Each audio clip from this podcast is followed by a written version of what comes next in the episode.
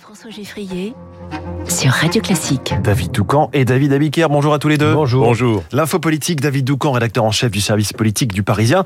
Le dénouement euh, politique de la réforme des retraites approche peut-être dès la semaine prochaine avec, nous dites-vous, David, le grand retour du spectre du 49-3. Absolument. Petit résumé des prochaines étapes. D'ici dimanche soir, le Sénat euh, devrait avoir adopté le texte dans son ensemble si la gauche sénatoriale arrête sa simili-obstruction. Ensuite, euh, la réforme sera examinée en commission mixte paritaire mercredi prochain. Si elle est conclusive, cela déclenche deux votes solennels dès le lendemain, l'un à l'Assemblée, l'autre au Sénat, pour adopter définitivement cette réforme. Oui, mais à l'Assemblée, à l'heure où nous nous parlons, il n'y a aucune garantie pour que le gouvernement ait une majorité. En cause, les fameux frondeurs de LR sur lesquels ni Éric Ciotti ni Olivier Marlex ne semblent avoir la moindre autorité. Selon le dernier comptage interne, à la droite, ils sont une vingtaine, 19, euh, sur un total de 61. C'est suffisant pour que la réforme des retraites soit rejetée. Perspective catastrophique et donc inimaginable pour Emmanuel Macron.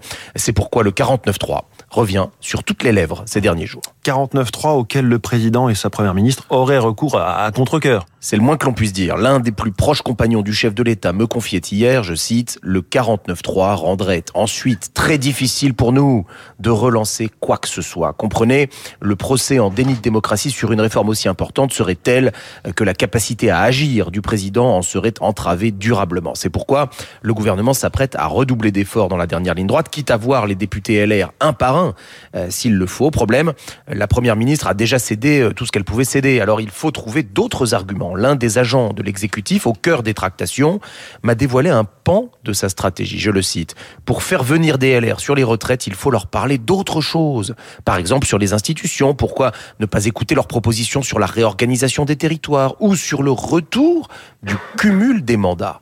Élargir la discussion engager un donnant-donnant sur tous les sujets pour éviter à tout prix le 49-3. En ce moment, euh, si vous êtes député LR, c'est les soldes.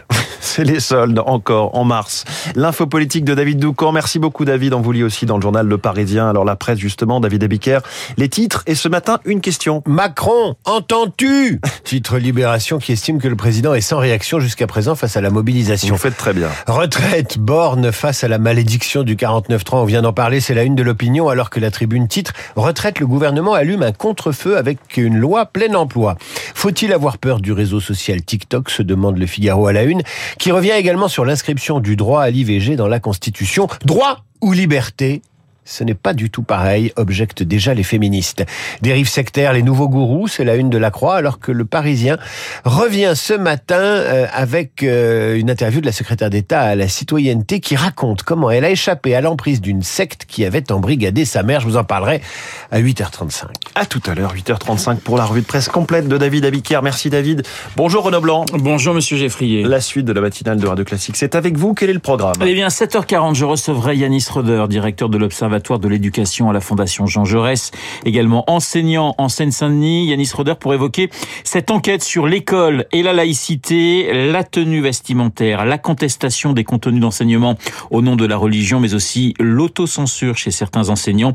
Yanis Roder, juste après le journal euh, de Charles Bonner. Dans le journal de 8 heures, nous serons en ligne avec le général Dominique Trinquant, la guerre en Ukraine avec ses frappes cette nuit sur Kiev, sur Kharkiv et sur Odessa, la centrale de Saporidja sans électricité et qui fonctionne grâce à ces générateurs, sans oublier des combats toujours très durs à Bakhmut. Est-ce le début de la grande offensive russe?